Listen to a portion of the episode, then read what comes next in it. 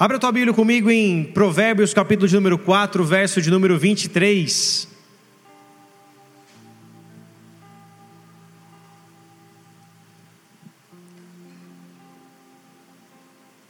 Provérbios 4, 23. 29% das pessoas que escutam essa mensagem são dos Estados Unidos, sabia? 13% da França, 3% do Japão, 1% para a Irlanda, Canadá, Alemanha, México, Suíça e Uruguai. A palavra tem chegado em muitas nações, amém, amados? Glória a Deus. Provérbios 4, 23. Se você achou, diga aleluia. A palavra diz assim: Sobre tudo que se deve guardar, guarda o teu coração, porque dele procedem as saídas da vida. Vou repetir: Sobre tudo que se deve guardar, guarda o teu coração porque dele procedem as saídas ou as fontes da vida. A palavra coração no original hebraico fala sobre um ser interior, sobre uma inteligência, sobre alma, sobre conhecimento, memória ou razão. Em outras palavras, a palavra coração, ela se remete a tudo aquilo que nós somos interiormente. Fala sobre as nossas emoções, sobre a nossa alma, sobre a nossa inteligência, sobre a nossa mente, sobre o nosso ser interior não é apenas um órgão vital para nossas vidas, mas o coração também fala a respeito de quem nós somos interiormente. O escritor de, do livro de Provérbios, aqui nesse texto, fala a respeito de guardarmos o nosso coração, proteger o nosso coração, porque nele, dele procedem as saídas, as fontes da vida. E quando falamos de coração, falamos obviamente de sentimentos, de emoções, de decisões, de tomadas de decisões. E exatamente hoje é isso, sobre isso que eu quero falar hoje, sobre as nossas emoções que muitas vezes são machucadas, são traumatizadas, e quando essas emoções são feridas, quando essas, quando essas emoções ficam traumatizadas, quando elas têm algumas marcas, quando temos marcas no nosso ser interior, ou seja, no nosso coração, isso traz uma frieza espiritual para a nossa vida, isso traz uma frieza para a vida de muitas pessoas. Existe um ditado que diz: pessoas feridas ferem, e essa é uma verdade. Só que pessoas, pessoas feridas não apenas ferem, pessoas feridas também têm distintas reações, ou reações distintas. Elas, pessoas feridas, elas podem se esconder, pessoas feridas podem fugir dos relacionamentos, pessoas feridas podem conviver com uma culpa, pessoas feridas podem se sentir órfãos de pais vivos, pessoas feridas vivem dentro de uma prisão do medo, uma prisão da solidão. Ou seja, quando as nossas emoções são traumatizadas, quando as nossas emoções são feridas, quando o nosso coração é ferido, isso gera uma série de fatores que causam uma frieza espiritual dentro de nós. E como eu posso identificar as, uma frieza sobre a minha vida? Como eu posso identificar se eu sou frio espiritualmente? Como eu posso identificar se eu sou frio naturalmente? Se eu sou uma pessoa fria? Vai aí alguns pontos que você Pode anotar se você quiser, de frieza espiritual, mas se não estiver anotando, preste muita atenção. Pessoas com frieza, pessoas que são frias, elas não se envolvem emocionalmente com outras pessoas. Ou seja, ela coloca um bloqueio em suas vidas. Elas vão até um certo limite, mas não ultrapassam aquele limite com medo de se machucarem porque já foram feridas por, outro, por outra pessoa, já viveram desilusões, já viveram traumas, já viveram marcas, e elas não conseguem romper, elas não, elas não conseguem se envolver profundamente com outras pessoas. O máximo que ela tem é um relacionamento raso com uma pessoa de oi, tudo bem.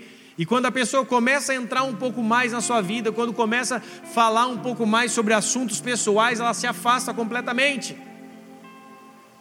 Pessoas que vivem de maneira fria, tocados pela frieza natural ou espiritual. Ela não tem compaixão pelos necessitados. Ela não tem compaixão por aqueles que estão passando por algum tipo de dificuldade.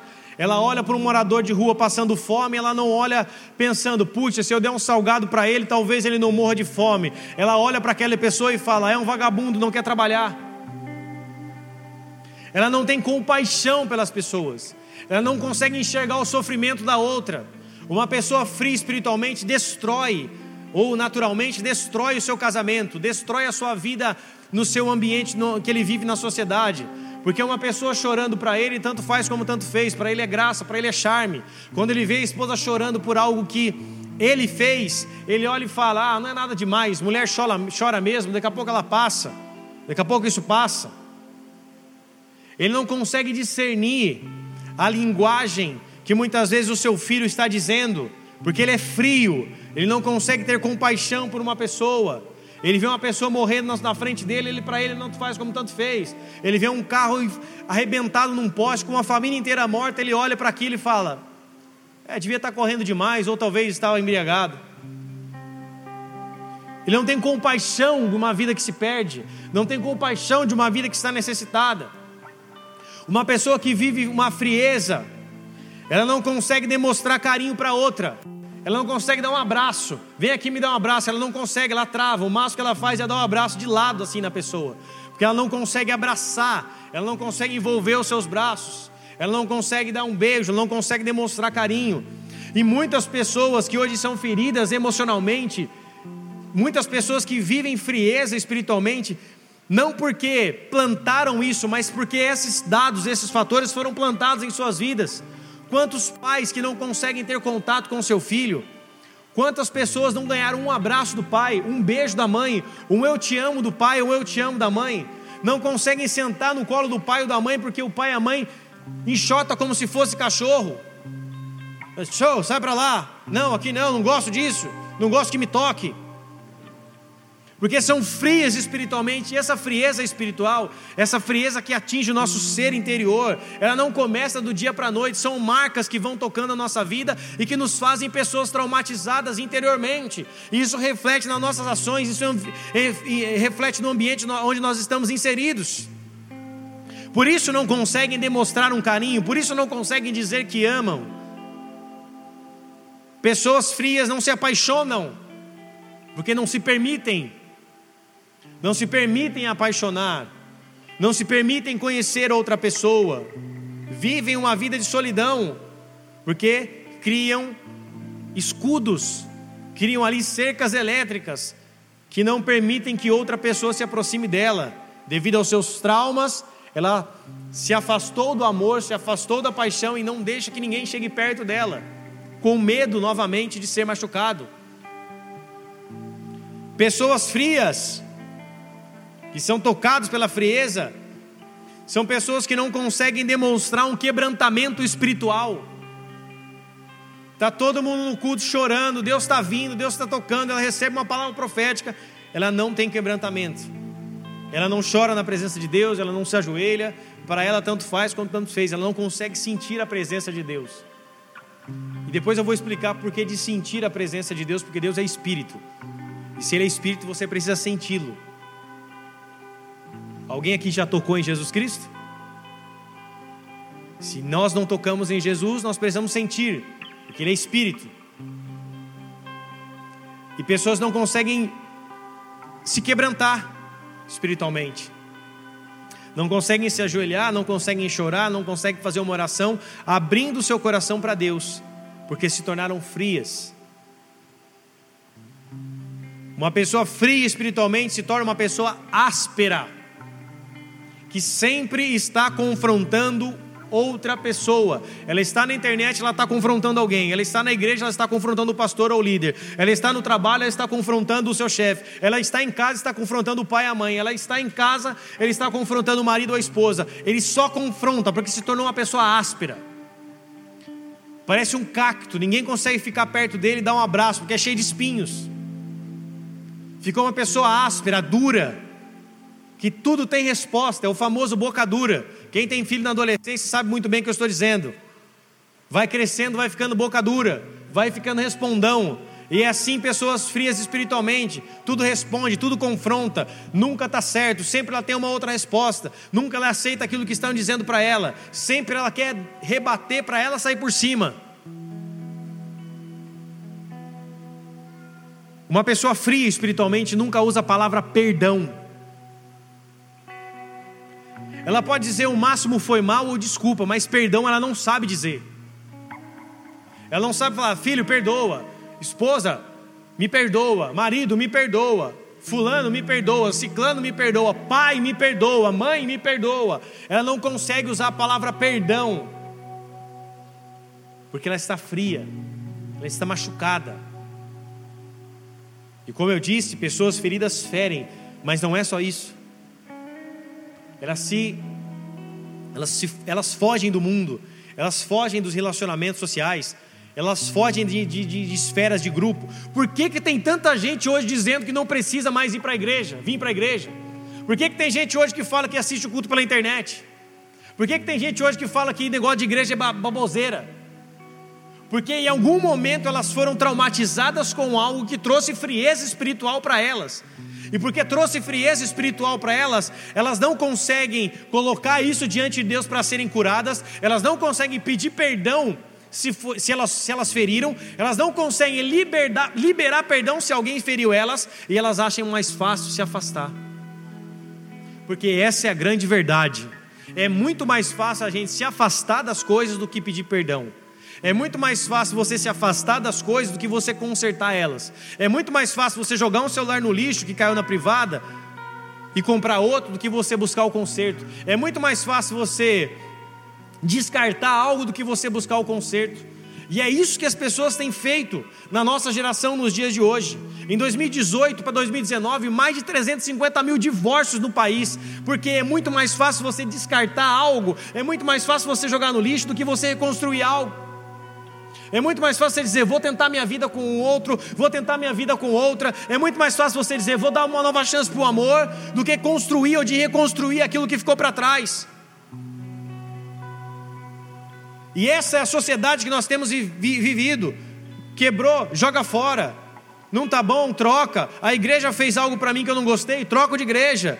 A pessoa me tratou mal na loja, troco de loja. O, o pizzaiolo mandou a pizza para mim atrasado, troco de pizzaiolo, troco de troco de, de, de, de, de emprego. Se não tá bom para mim, eu vou embora. Por quê? Porque essa frieza espiritual começa a gerar uma série de fatores. E a palavra perdão está completamente fora do vocabulário, vocabulário delas. Você já parou para pensar que muitos dos nossos problemas são, são resolvidos se a gente apenas pedir perdão? Se a gente abaixasse a crista do galo e falasse, me perdoa, ou eu recebo o teu perdão e te perdoo.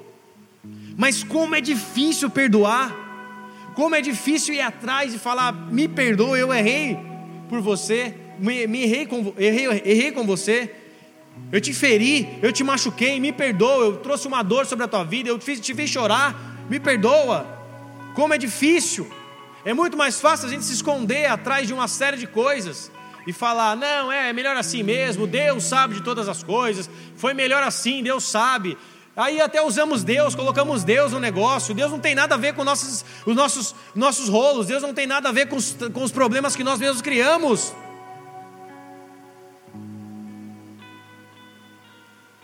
E pessoas ficam assim, traumatizadas. Pessoas que são frias, continuando, não conseguem. Ou melhor, pessoas que são frias, elas perseguem os que são contrários a ela. Se alguém é contrário à presença dela, se alguém é contrário à frase dela, se alguém é contrário àquilo que ela pensa, aquilo que ela acha, aquilo que ela tem como convicção, ela começa a perseguir aquela pessoa. Pessoas frias tratam as pessoas como coisas para alcançar os seus objetivos.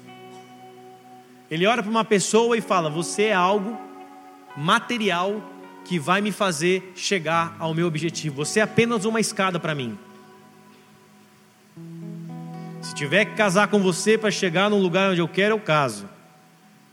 Se eu tiver que te ferir, puxar teu tapete no trabalho, eu te firo e te puxo para chegar onde eu quero. Ela não olha mais para as pessoas como um, um, um ser humano, ela olha para a pessoa como uma coisa. Ela fala: aquela coisa vai me fazer chegar onde eu quero. Porque a frieza faz com que olhamos para pessoas como coisas, e coisas nós descartamos. Por isso que as pessoas hoje têm descartado tudo, porque olham para pessoas como coisas, então descarta, não está bom, descarta, descarta da minha vida, tchau. Meu pai não quer falar comigo, tudo bem, descarto. Minha mãe não quer falar comigo, descarto. Meu marido não quer falar comigo, descarto. Meu filho não quer falar comigo, descarto. Vai ser criado sem, sei por quem. Nos tornamos pessoas que são frias, fazem com que outras se tornem descartáveis. Pessoas frias não investem nos seus relacionamentos familiares. Ela não consegue investir no relacionamento com seu filho. Ele não tem um momento jogando bola com o filho, não tem um momento de cinema com o filho. O tempo que está, está trabalhando ou está no cinema, ou melhor, está trabalhando ou está no celular, está trabalhando está resolvendo alguma coisa, ou está trabalhando ou está ocupado demais, ou está trabalhando ou está com os amigos. Ele não consegue investir na sua família, no bem mais precioso da vida do homem e da vida de uma mulher, que é a família. Não consegue investir nos seus relacionamentos familiares, porque se tornou frio espiritualmente está distante, está no mesmo teto, mas está distante. Pessoas frias espiritualmente não conseguem chorar na presença de Deus, não conseguem se quebrantar na presença de Deus, porque a frieza está totalmente atrelada à religiosidade. E a religiosidade é um sistema de regras e normas que apenas diz o que você pode ou não fazer. E a religiosidade te afasta do relacionamento. Você não faz porque você não pode. O relacionamento você não faz porque você ama. Você não anda mais com aquele tipo de coisa porque você ama a Deus e se relaciona com Ele. Não é um pode ou não pode. Não é uma linha de limite onde eu vou ou não pecar.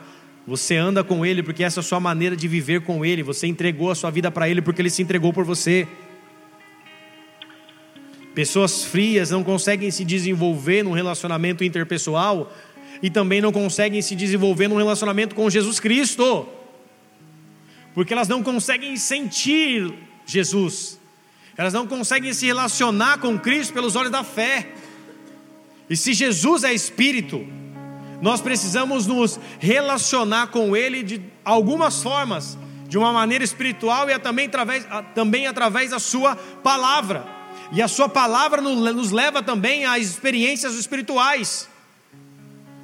Aí você pode dizer, pô, pastor, mas tudo isso não foi porque eu causei, mas foi causado em mim. Sim, pode ser coisas que você plantou, mas pode ser coisas que plantaram em você que causaram um trauma em sua vida. Só que nessa noite Deus quer te dar um novo coração, tirar um coração duro de pedra e te dar um coração novo de carne um coração que seja sensível a sentir a presença do Espírito Santo, um coração que seja sensível porque foi curado dos seus traumas e das suas dores, é um coração que está disponível e disposto a perdoar. Abra a tua Bíblia comigo em Ezequiel, capítulo de número 11.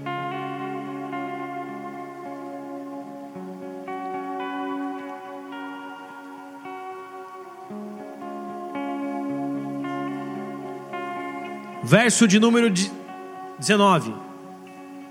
Nós vamos ler até o 21. Ezequiel 11, 19. Diz assim a palavra de Deus: E lhe darei um mesmo coração, e um espírito novo porei dentro deles. E tirarei da sua carne o coração de pedra, lhes darei um coração de carne, para que andem nos meus estatutos e guardem os meus juízos e os executem, e eles serão meu povo e eu serei o seu Deus. Mas quando aqueles cujo coração andar conforme o coração das suas coisas detestáveis e das suas abominações, eu farei recair sobre a sua cabeça, eu farei recair na sua cabeça o seu caminho, diz o Senhor Deus. Até aí.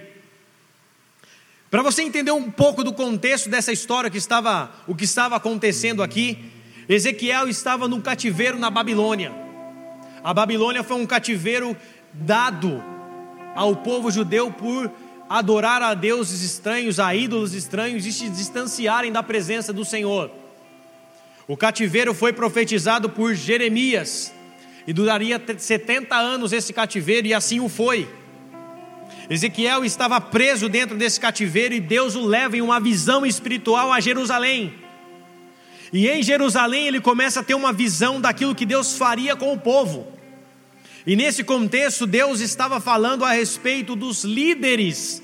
Se você ler o capítulo de número 12 inteiro, você vai ver, o, capítulo de número 11 inteiro, perdão, Ezequiel ele vê 25 homens. Lá de Jerusalém, ele tem uma, lá da Babilônia, ele tem uma visão de Jerusalém, ele vê 25 homens que não eram sacerdotes, mas eram líderes, líderes influentes do povo, que estavam ludibriando, enganando o povo hebreu para que eles entrassem em conflito com os reis da Babilônia e assim gerasse morte.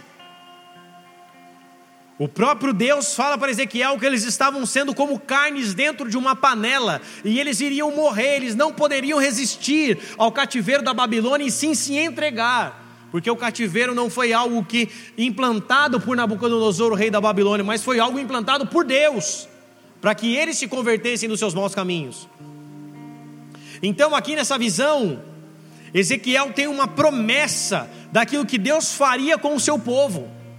Deus tiraria o coração de pedra do seu povo, que era um povo que estava sendo duro nas suas ações, um povo que estava sendo cabeça dura. o que levou eles para o cativeiro da Babilônia foi a idolatria, foi é, estar andando em caminhos errados, foi estar fazendo as coisas que Deus não mandava.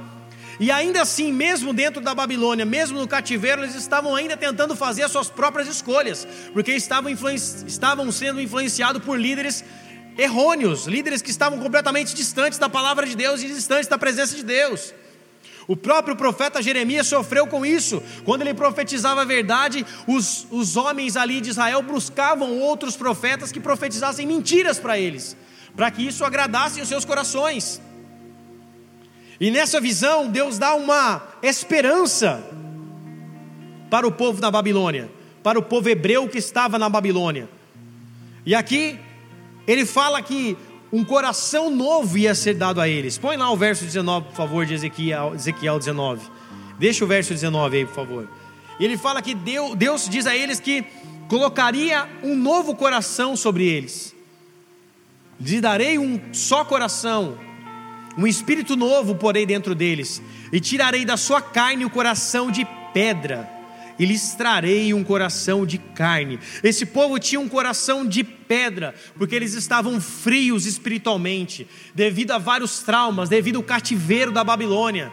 Eles estavam escravos, eles saíram das suas casas, tiveram as suas casas queimadas, os muros de Jerusalém foram queimados, eles estavam distante do templo, do seu, do seu, da sua maneira de adorar a Deus, dos seus sacrifícios. E Deus sabia que tudo aquilo que havia levado eles também não era só pela circunst... não era só a circunstância que eles estavam vivendo, que eles estavam com o coração de pedra. Eles já estavam com o coração de pedra quando se distanciaram de Deus para adorar outros deuses, com D minúsculo. E Deus identificou que esses homens estavam com um coração frio, ou seja, com um coração duro de pedra, incapazes de sentir a sua presença e de entender os seus estatutos. E assim Deus profetiza através da vida de Ezequiel, dizendo: Eu vou dar a eles um novo coração, eu vou dar a eles um coração de carne, vou tirar esses corações de pedras, para que eles andem nos meus estatutos e guardem os meus juízos, e executem as minhas palavras, e aí então eles serão meu povo, e eu serei o Deus deles para que os estatutos, ou seja, para que as palavras de Deus sejam guardadas em nosso coração, como o salmista diz no Salmo 119: Guardei as tuas palavras em meu coração para não pecar contra ti. É necessário um coração de carne, não um coração de pedra. Por isso, Deus quer curar toda a tua frieza espiritual, todo o trauma, toda a dor, tudo aquilo que fez você se. se ser jogado para fora de, um, de, um, de, uma vida com Deus, tudo aquilo que fez você se sentir travado espiritualmente, Deus quer curar isso nessa noite para te dar um coração sensível, sensível e sensitível à Sua presença. E é disponível para nossas vidas esse coração de carne, assim como estava disponível para o povo hebreu lá na Babilônia.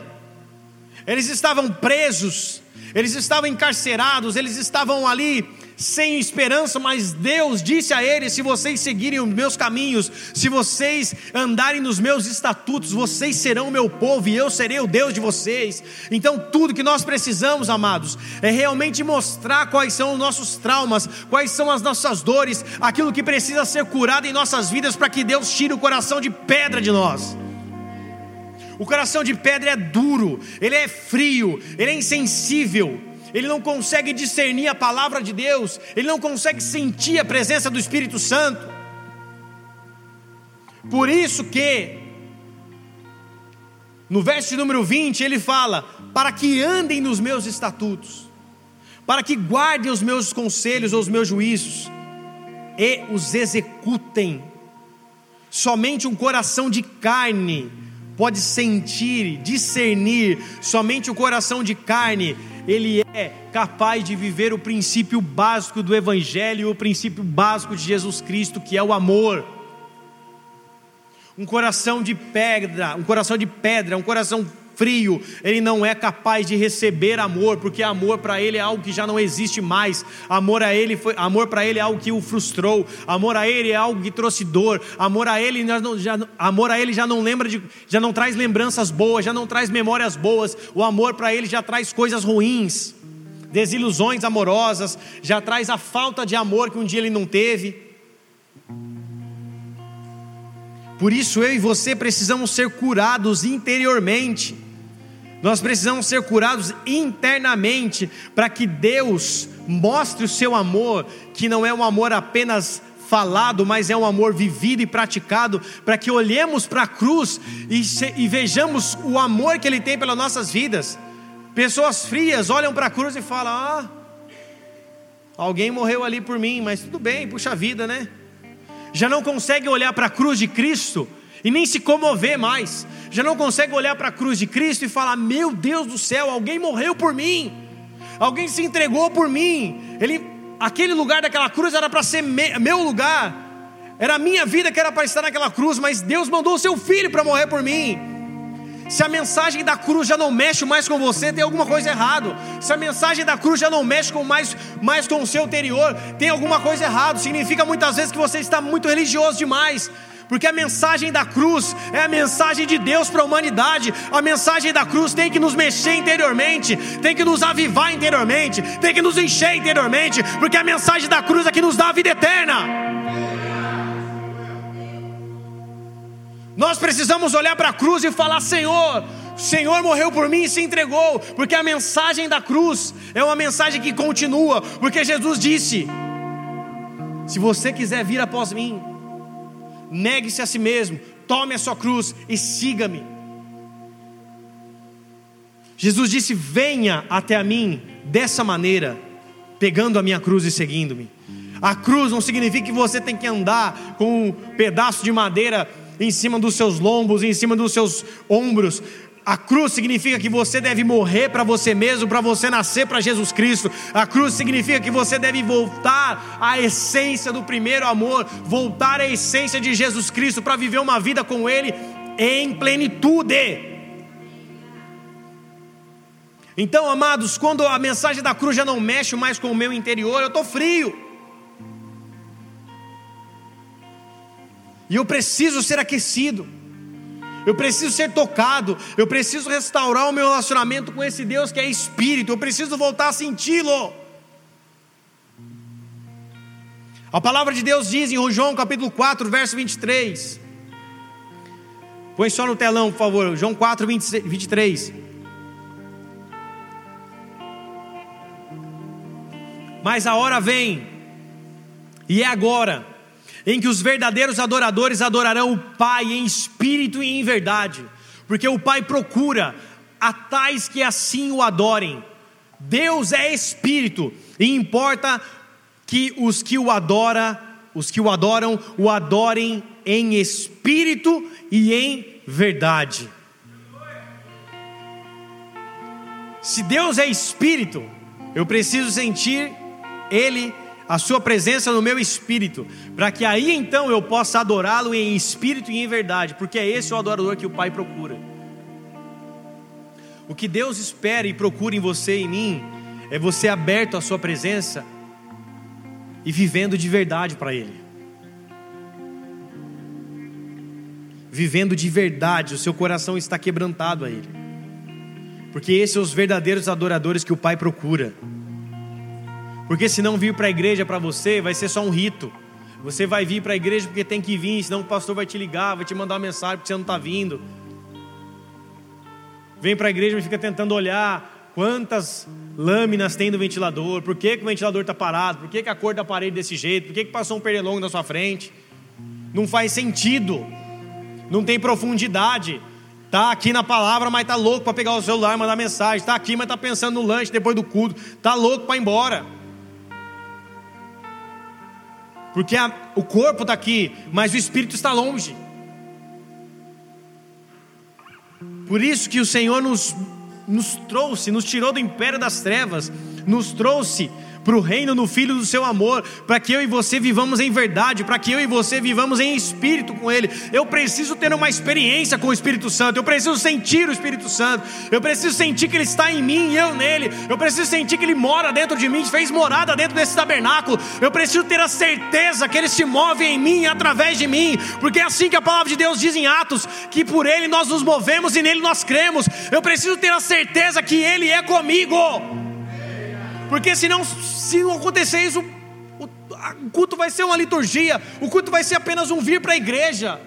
E o Senhor não quer você apenas vindo para a igreja, o Senhor quer você tendo um relacionamento com Ele, vivo e eficaz, um relacionamento que te transforma, um relacionamento que te cura, um relacionamento que te faz uma pessoa melhor para Ele.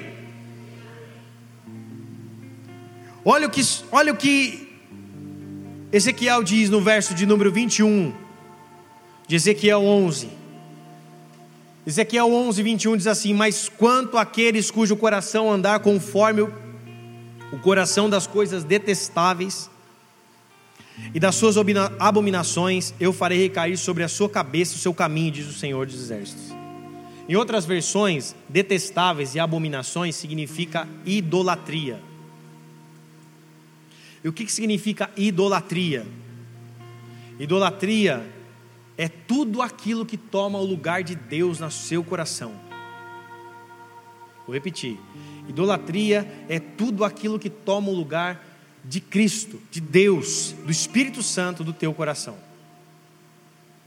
Então muitos associam a idolatria apenas a imagens de escultura, também é idolatria. Deus abomina isso. Mas a idolatria não é apenas em imagem de escultura. Idolatria, muitos adoram filhos, Muitos adoram cônjuge, tem gente que adora o cachorro, tem gente que adora o emprego. E eu vou te falar um negócio: o teu filho não, é, o teu cachorro não é o teu filho. Tem gente que adora o emprego, tem gente que adora dinheiro, tem gente que adora a empresa que trabalha, tem gente que adora o carro que anda, tem gente que adora a casa que tem, tem gente que adora a vida financeira que tem. Então, nós somos muito bons em apontar o dedo para as pessoas e dizer que idolatria é imagem de escultura. É sim, tudo bem. Só que tem muito crente adorando outros deuses com D minúsculo, outras coisas, outras abominações, outras coisas detestáveis, e tem sido idólatra do mesmo jeito. A diferença é que está na igreja evangélica. E não está na igreja romana. A única diferença é essa. Porque adora o pet, adora o, o emprego, adora o chefe, adora a esposa, adora o filho e Jesus nos disse: se nós amarmos o nosso pai, a nossa mãe, mais do que ele, nós não somos dignos dele. O evangelho é loucura, irmão. O evangelho é para maluco. O menos louco baba. O evangelho é para maluco. Meu Deus do céu. Deus fala: você tem que me amar mais do que minha mãe e meu pai. O cara, ô, oh, peraí, minha mamãe não porque acha que a mãe é santa. Ah, minha mamãe não, ah, meu papai não, me deu tudo, ele é seu pai, ele te deu tudo, mas você tem que adorar a Deus e não seu pai, e não a sua mãe. Então a idolatria tem tomado espaço no coração de muitas pessoas. Porque tem gente que olha para o emprego e fala: Nossa, esse emprego é tudo que eu tenho, é minha vida esse emprego, é minha vida esse emprego. Ah, essa mulher é minha vida. Ah, se ela morrer, eu morro também. Ah, eu já falei para a pastora: se eu morrer, você casa com outro homem de Deus. Eu sou homem da tua vida, estou vivo agora, mas se Deus me levar, não fica, ai meu marido, vai casar de novo. Vai ser feliz, mulher. Pega a porpança que eu deixei para você aí e vai embora. Vai viajar o mundo aí, arruma um homem de Deus para você.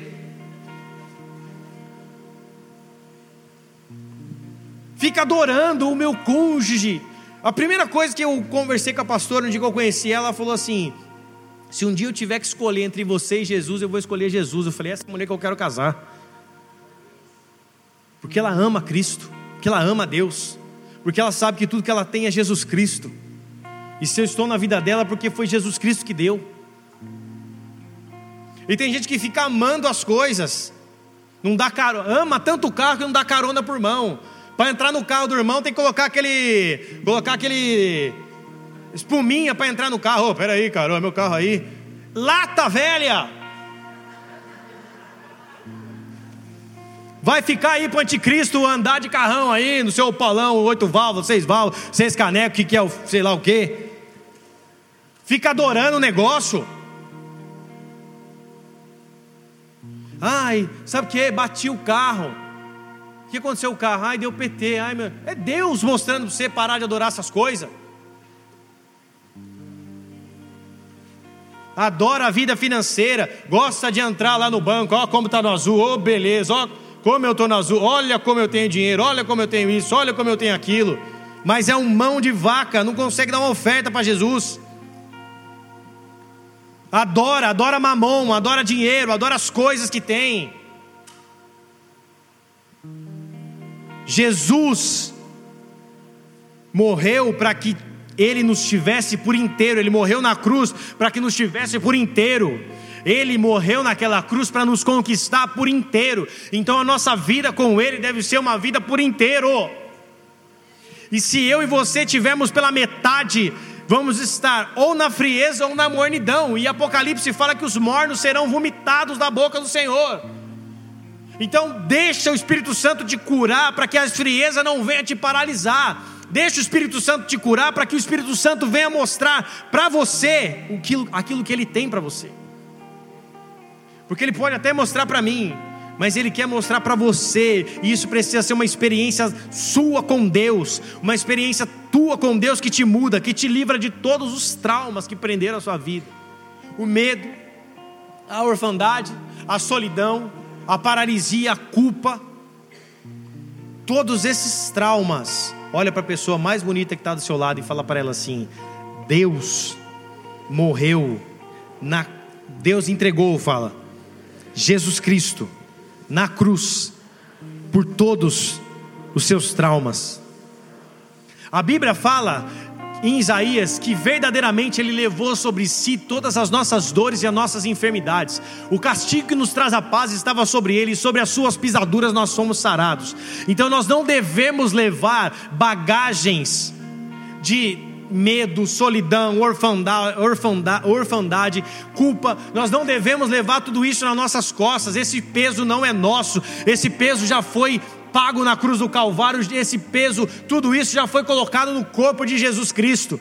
E eu e você precisamos entender que se formos livres de tudo isso, livres de tudo isso, ah, livres de todas essa, essa, essas coisas, essas artimanhas do inimigo que tenta nos prender, se formos livres de tudo isso, o Espírito Santo vai ter espaço para reinar e habitar dentro de nós. E se o Espírito Santo estiver habitando dentro de você, ninguém te segura. Salmos 34, 17 diz assim: os, justo, os justos clamam e o Senhor os ouve e os livra de todas as suas angústias. Perto está o Senhor dos que têm, dos que têm um coração quebrantado e salva os contritos de espírito. Muitas são as aflições do justo, mas o Senhor os livra de, o livra de todas. Ele guardará os seus ossos, nem sequer um deles se quebrará ou se quebra. A Bíblia diz aqui que perto está o Senhor do coração Perto está o Senhor dos que têm o coração quebrantado e ele salva os contritos. Põe o verso de número 19 e 18. Perto está o Senhor dos que têm o coração quebrantado e salva os contritos. O Senhor é aquele que nos livra. O Senhor, põe o verso, por favor, 18 ou 17 ou 18, perto ele está daqueles que têm o coração quebrantado, isso aí, perto ele está dos que têm o coração quebrantado e salva os, cora, os, cora, os contritos de espírito. Se eu tiver o meu coração quebrantado, ele estará perto de mim. Se eu estiver meu coração o meu coração contrito, ele vai me salvar, ele vai estar sobre mim. Eu só preciso me quebrantar de verdade. Eu fico revoltado com das vezes quando eu vejo pessoas usando máscara. Como é que tá, pastor? Ô, pastor, oi, filho, como é que tá? Tá tudo bem? Não tá nada bem. Deixa o Espírito Santo te curar. Se não está bem, não tenha medo, fale, busque ajuda. Se não está bem, quebrante o teu coração para que Deus te cure por completo. Não carregue isso para o resto da sua vida. Eu e a pastora passamos um ano muito difícil, 2018, com a chegada do Gabriel, foi muito difícil, mudou completamente a nossa rotina de sono, de, de, de, de tudo. Estávamos cansados, completamente cansados, estávamos sempre colocando isso diante de Deus. Até que um dia nós fizemos uma reunião e a intenção nem era essa, com os diáconos e presbíteros, e nós rasgamos o nosso coração, choramos e falamos tudo aquilo que nós estávamos passando, como estava difícil para nós, o nosso contexto de administrar dois filhos, administrar trabalho, administrar todas essas coisas que nós estávamos ali vivendo e abrirmos os nossos corações para os nossos filhos espirituais. E depois daquele dia, parece que um saco de cimento saiu das nossas costas, nós ficamos completamente mais leves. Porque a Bíblia fala que nós devemos compartilhar nossas, nossas, os fardos um com os outros. A Bíblia diz que nós devemos confessar os nossos pecados para que eles sejam curados.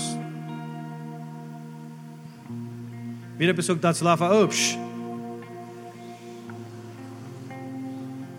Caminha sozinho não. Você não vai chegar muito. Fala para ele. Fala, fala, fala para ele. Fala, você não vai chegar muito longe não. Sozinho você não vai chegar muito longe.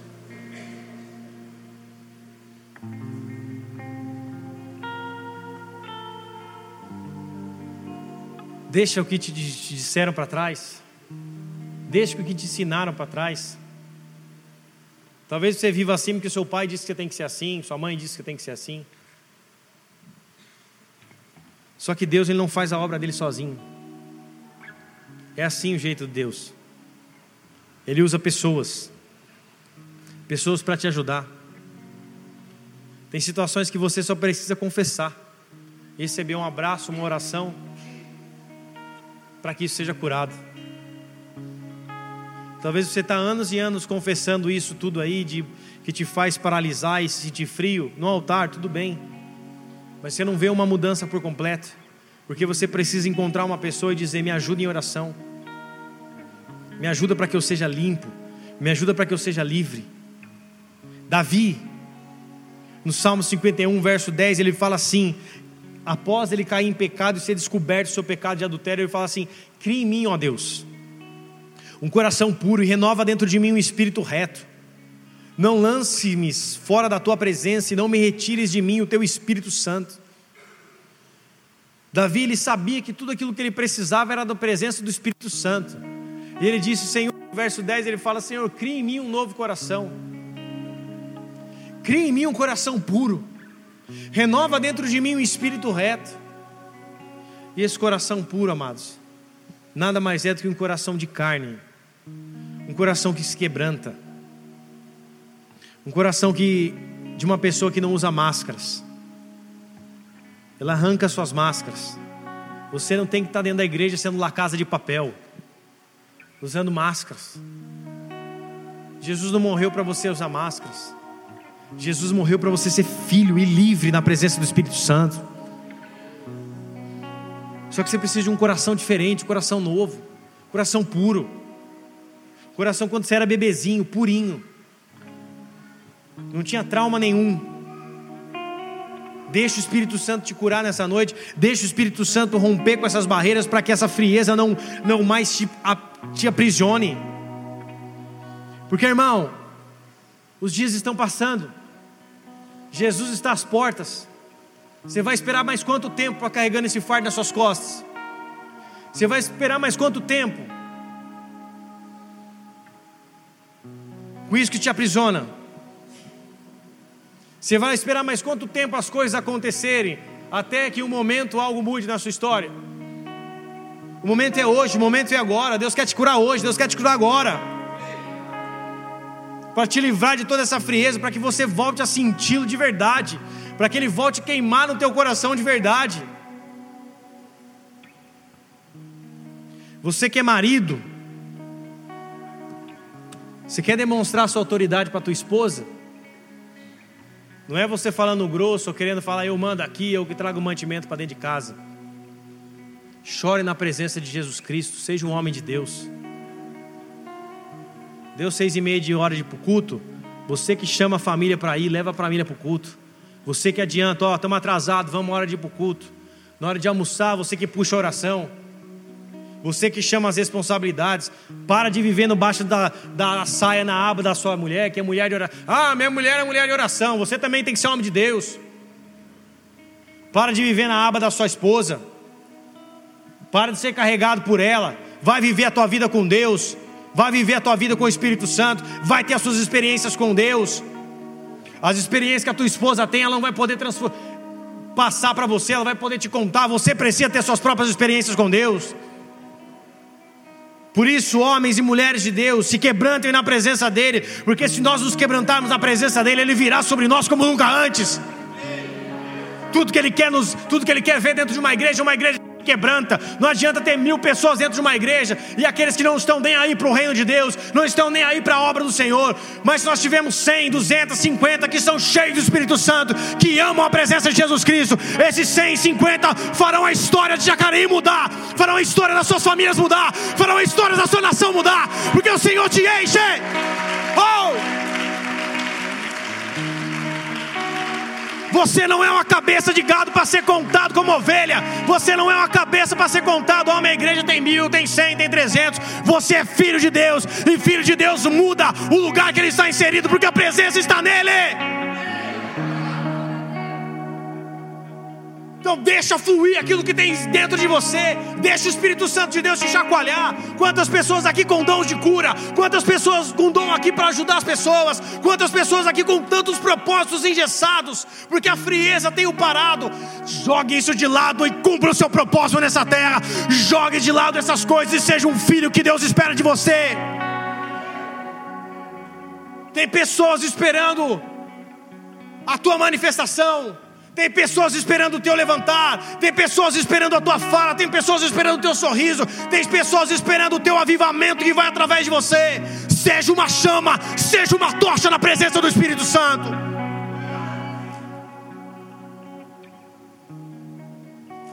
É isso que o Senhor espera de nós. Pessoas curadas para curar. Da mesma forma que pessoas feridas ferem, o Senhor nos chamou para ser pessoas curadas para curar para ser as respostas dos pontos de interrogações de cada esquina, para ser as respostas dos pontos de interrogação da nossa família, para ser as respostas daqueles que muitas vezes precisam de uma palavra de Deus. Vira a pessoa que está do seu lado e fala para ela assim: Você foi feito para ser uma resposta. Oh! Você foi feito para ser uma resposta na presença do Espírito Santo. E se o Espírito Santo estiver borbulhando dentro de você, com um coração de carne, com um coração que sente, não é um coração de pedra, é um coração que sente, você é conduzido por Ele. Deixa ser, deixe, permita-se ser conduzido por Ele. Que a sua vida nunca mais será a mesma. Feche seus olhos com a sua cabeça.